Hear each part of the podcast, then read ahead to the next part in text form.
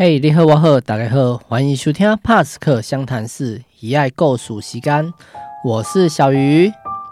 先跟大家说新年快乐，Happy New Year！二零二零年已经过去啦，新的二零二一年已经来到喽。不知道去年大家过得怎样，是好还是坏呢？有因为疫情关系而受到影响吗？而且最近天气实在好冷啊，不知道大家有没有穿暖？小鱼娃因为怕疫情的关系，把自己包得紧紧的，生怕一点点的感冒发烧就会让自己很多地方与活动被阻挡，禁止进入。不知道你们是不是也跟我一样呢？在三年当中，喜爱够熟悉。刚刚我们介绍过艾滋感染者权益促进会所出版的发声练习，也分享过 PTT 上面长篇故事，关于感染者 HIV 教我的事。不知道大家有没有听过啊？当然，如果还没听过之前 p a r k 的朋友，可以回放之前的收听。同时，欢迎订阅我们的频道哦。这次我们想说说，二零一五年卫生福利部疾病管制署出版的《反艾滋污名与歧视》的绘本《要搬家的小林》。为了让内容增添故事性，我们稍微增加了些许的对话与台词作为修改。那么故事即将开始，让我们进入小林的故事，看看他发生了什么事情吧。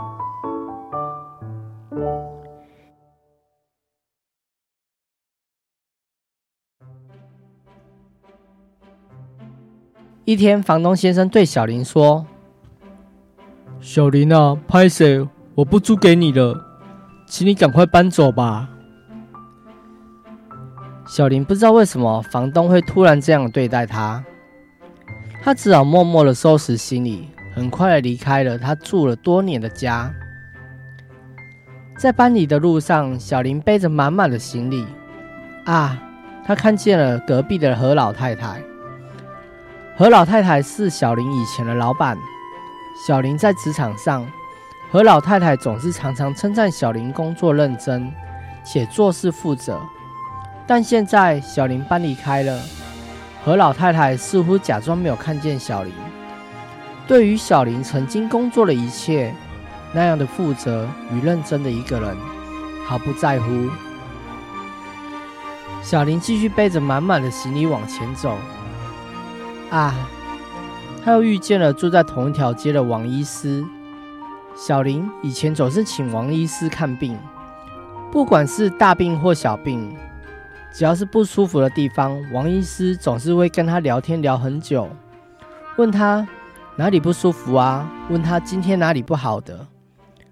最后结束诊疗后，还会偷偷的塞一颗糖给他。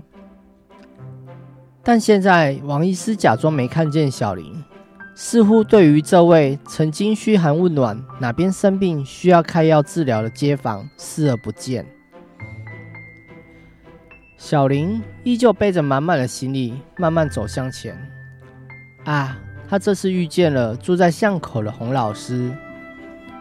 洪老师是小林以前的导师，在小林还是学生的时候，洪老师总是会称赞小林上课认真、品学兼优，并且热心助人。但现在，洪老师假装没看见小林，犹如那位总是爱助人。看见师长总是会打声招呼的好学生，没有教导过一样。最后，小林走出了村子，他很难过，因为他也不知道自己可以搬去哪里。更令他难过的是，原本这些亲近且熟悉的人都假装不认识他。最后，小林遇见了房先生。房先生看见带着大包小包行李的小林，问。小林，你要搬家吗？发生什么事了？怎么突然的搬家啊？小林垂头丧气的说：“我，我感染了艾滋病毒，没有地方可以住了。房东要我搬离，而街坊邻居似乎也无视于我，假装不认识，也对我很恐惧。怎么会如此？”恐惧和误解比艾滋更可怕啊！他们不能这样对你吧？走，我们回去跟他们谈。房先生听完小林的解释后，拉着小林回到村子。房先生把小林带回房东先生家。房东先生说：“为什么你要带他回来？跟他一起住，可能会被传染啊！你这样，我怎么再把房子租给其他房客？其他房客怎么还敢来租呢？”房先生说：“租房子给他，让他住在这里，是不会传染艾滋的。即便公用餐具及卫浴设备等这些日常生活接触。”也不会传染艾滋，为什么你要担心呢？接下来，房先生带着小林来到王医师的诊所。王医师说：“为什么你要带他回来？你知道吗？帮他看病很有可能会被传染啊！而且我诊所内的其他病人要怎么办？你知道艾滋病？”所需要做的消毒需要花费大量的人力时间，这样会让我们的诊所人力不够，你知道吗？房先生说：“身为医疗人员的你，知识不是该比一般知识不是该比一般大众的人还要多吗？帮他看病，做好该有的防护，是不会传染艾滋的，除非自己的伤口。”接触到患者的血液或体液才会传染，这样子为什么你要担心呢？房先生继续来到学校，洪老师说：“你为什么要带他回来？学校的老师和同学都有可能会被传染，这样我们要怎么教导啊？”房先生说。和他上学是不会传染的，不管是握手、拥抱、一起游泳，都不会传染艾滋。难道教师人员的你，正确的教育观念，不正是你要教导大家的吗？为什么你要担心这些呢？最后，大家来到何老太太的公司，房先生说。让他工作是不会传染艾滋的。何老太太说：“我我知影了，多谢你带伊回来。其实我因啊以前就是安尼去赶走的。我总是懊悔，迄当时无站出来替伊解说。如今我嘛是安尼重蹈覆辙，继续错落去，歹势啦。”我知影我不该如此。这些年来，我做想歪因啊。房先生来到大家的面前说：“艾滋感染者如果依照医师只是按时服药，就像控制良好的糖尿病和高血压一样，可以活得跟一般人一样久，传染几率也变得非常的低。”既然日常生活接触不会传染，为什么大家要害怕？你们不是好邻居、好街坊吗？听完房先生对大家的解释，小林笑了，他很开心，很开心大家愿意聆听房先生的解释，也对大家最后愿意接纳他，且愿意破除那些迷失及污名。艾滋并不可怕，与艾滋感染者一起生活、一起上学、一起工作，都不会受到感染，是真实有根据的。这些并不是为了要安抚那些明星与保护感染者的伪善言辞。他真的很喜欢这个村子，很喜欢大家。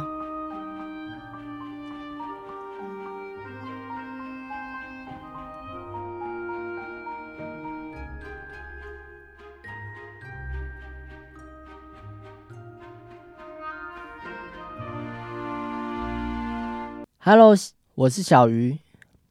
读完小林的故事，不知道现在正在听 Parket 的你有什么样的感受呢？如果是在这样寒冷的天气里，突然的被房东要求搬离，我实在不敢做任何的想象。我想，肯定我应该会很崩溃吧。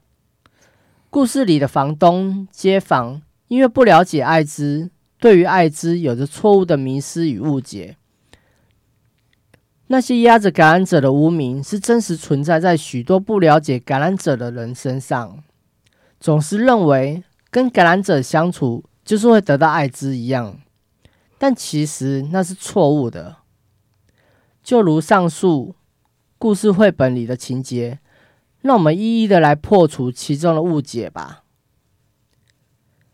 今年一样有请我的固定小帮手帕萨小的 Bobo 来为大家指点迷津，就让 Bobo 跟大家打声招呼，说声新年快乐吧。Hello，大家好，我是爬山小事务所的 Bobo，呃，大家新年快乐。呃，Bobo 你好，你好。听完上面的故事，你可以简单先做一下，有什么感想吗？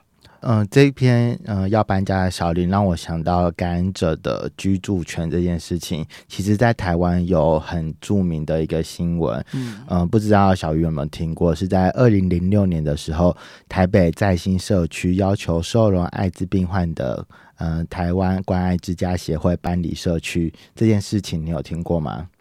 嗯，我是没有。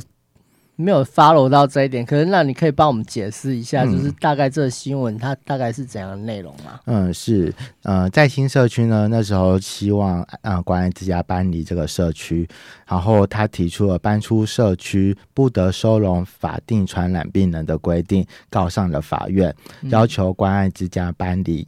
结果猜猜法院审第一审的时候，谁获胜了呢？该不会就是那个要他们搬离的人吧？对，就是在新社区，法官判决住户获胜。嗯，虽然关爱之家协会主张社区公约违反宪法、法律和人性尊严，应该无效。不过呢，法院认为，嗯，公约规定不能住户不能收容和安置传染病的业务，并没有抵触宪法，因此呢，判决台湾关爱之家协会败诉，必须搬离。嗯嗯，那你听到这样的新闻，你有什么样的感觉？就是觉得还蛮不合理的，而且这种新闻好像多多少少我还是有有听到过一些，就是说，当你发现了一个感染者住在你们社区，好像通常都是会被排挤，就是要求你会搬离出去。嗯，大家可以看到那个新闻是二零零六年的，那时候对于艾滋其实还很多不了解、不认识。然后那时候社区会觉得说，我旁边好像住了呃艾滋感染者，好像他每天都会过来拿血泼我的感觉，这种恐怖的想象哈。可是这件事情呢，其实对于呃我们在前几集不断的一直在提到一个。法条有记得吗？是什么？艾滋条例。嗯，艾滋条例呢？它其实呃全名是《人类免疫缺乏病毒传染之防治及感染者权益保障条例》。这条呃条例的前身，它其实是在一九九零年的时候呃所颁布的《后天免疫缺乏症候群防治条例》。它经过了七次的修法之后，在二零零七年的时候才改成我们刚刚叫的那个很长的名字，就是。增加了感染者权益的部分的条例，虽然它是呃名字很长，所以我们都简称它叫做艾滋条例。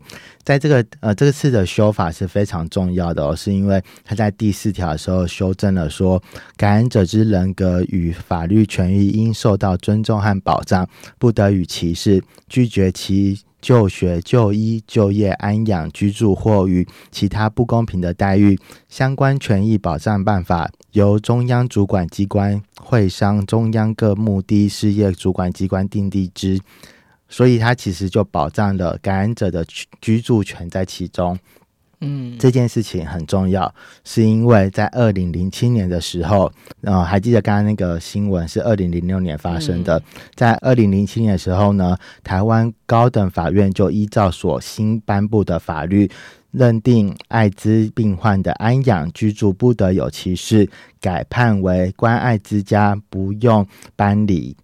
所以这件变成关爱之家是胜诉的。对对对，所以为什么我们会说感染者权益是很重要？现在很前面很几集，呃，不论在我们的帕斯克想想是不断在谈论感染者的权益这件事情，其实是跟每个人呃健康的朋友或是有没有感染的朋友，其他的权益应该是一样的。嗯哼，那所以说就如同就是一开始提到说，房先生其实，哎，不是房先生，是房东先生，其实他应该就是没有要。没有资格，或者就是他其实不能这样要求，就说小林就是要这样搬家嘛？对，没错。可我觉我猜想这个故事的原型有可能是，嗯，房东先生有可能他没有想要让他搬家，可是他周遭的人，嗯，整个。主要是村庄的压力，对，有可能他的老师啊、医师啊，或者是等等的呃街坊邻居，他们听到周遭有住了一个感染者，他就可以施加房东的压力。我们在故事的最后也有听到说，何老太太她其实的小孩子也是感染者，可能是感染者，所以呃，有可能他也因为社会舆论的压力被迫。或或是他没办法出声站出来为他曾经很像他小孩子的感染者发声，这样子，这样子的故事会让我想起，就是如果你的社区就是有一种安养或疗养，就是收容疗养之类的人，然后好像就是都会被排挤，或者就是希望他们不要在这个社区出现。嗯。其实刚刚有提到，不论是小林他要去学校的时候，也被学校老师拒绝嘛。在台湾其实也有很多例的，是因为校方知道，校方如果知道学校有个感染者同学的话，他有可能，呃，这些家长的压力有可能就让，呃，其他的小朋友就不不敢来上学。所以学校为了避免这样的情形发生，就会觉得说你不要。来学校这样子，或是用各种的方法，有可能还会说：“我给你一对一的教育啊。”其实这样子特殊化的对待，其实也是一种歧视。嗯哼，或是前几年最是那个阿丽吗？嗯。阿丽的事件也是一个，就是呃，学校用知道他是感染者之后，他用了不同的手段，像是呃没有带笔电就被记警告啊、记过等样这样的小事情，让阿丽被退学。那其实身为感染者的这一方，有可能他有没有足够的能量或足够的认识到，其实这样子的对待其实就是一种歧视。他不应该在这种样的歧视呃层面下还要。嗯，生存者，他必须要勇敢的站出来，努力的站出来，或是呃，我们身边应该要像故事里面要要更多的防线针维护他的权益，然后一起呃为感染者一起站出来发声。嗯，那像刚刚也有提到，就是说王医师讲说，为什么要大家回来，就是帮他看病，有可能会被传染，然后如果要做艾滋病的消毒。器材消毒要需要花费大量的人力与时间，然后会导致他们的人力不够。这我们之前的前几集有讲到，就是说进入医疗的一些牙医的事情嘛，对不对？如果还没听过前几集，就是牙医那一集的朋友，可以去听前几集的 p o c a s t 那这边帮大家就是小整理一下，其实我们那时候有讨论说，嗯，不论是感染者或是非感染者，其实。那一家合格的诊所或医院，它的消毒流程其实是必须要合格的。对啊，每个人必须要一视同仁，因为像是如果被感染艾滋的人，他其实有空窗期这段时间，你不能因为说哦他感染了才认定说他是感染者。如果今天他是一个空窗期的呃带源者的话，或者就是他没有筛检过，其实他其实已经是个带源者。嗯，但有可能在呃医院的端，有可能依照这样判断而忽略他的。消毒的 SOP 的话，其实会带来更多的风险，所以其实不论是嗯感染者或是非感染者，医院端的消毒流程不应该要有差别待遇。嗯，所以这件事情我觉得比较像是一个呃医院端的说法，好，为了要拒绝感染者就医的方式。嗯，对啊，就是听完 Bobo 为我们解释了，就是上面绘本的一些故事里面发生的事件之后。那可以请波波能跟我再帮我们就是补充一下，就是说，其实艾滋感染者不管是工作也好，居住也好，然后上学也好，其实跟感染者一起生活、一起上学、工作，其实都不会受到感染的。对啊，所以除非你今天是要跟感染者发生更亲密的行为，嗯。依照目前的艾滋治疗的策略，其实我们知道台湾目前百分之九十以上的感染者，嗯。其他都可以达到 U 等于 U 了，所以其实它的传染几率其实是更低。那这个更低或是这样的科学证据，是否能消除社会大众对于艾滋长期以来的恐惧或是歧视，而不是大家听到艾滋这个名词的时候，就是好可怕，我要远离它，嗯就很像像的 COVID nineteen 一样。对我们对于这个疾病到底有没有足够的了解，还是有没有足够的预防措施？那这些的呃预防措施或是足够的了解，是不是呢？让自己的内心是告诉说，哦，这样子其实是有效的。好，我们必须要相信科学，相信实证，因为唯有呃更多的知识，才能去破除这样子的对于疾病的污名跟歧视。嗯，那我们听完 Bobo 为我们破除了以上对于艾滋感染者的那些迷思跟误解。如果你的身边有感染者的朋友，你们会愿意跟他一起生活吗？还是会像故事中的街坊邻居一样，不想要跟他接触、生活，甚至也是希望他搬走，并且假装不认识呢？希望听完故事及我们的分享探讨，能让你有所改观。也希望你能在我们的粉砖、脸书分享你的想法，跟我们互动。谢谢你今天的收听，那我们下次再见喽，拜拜，拜拜。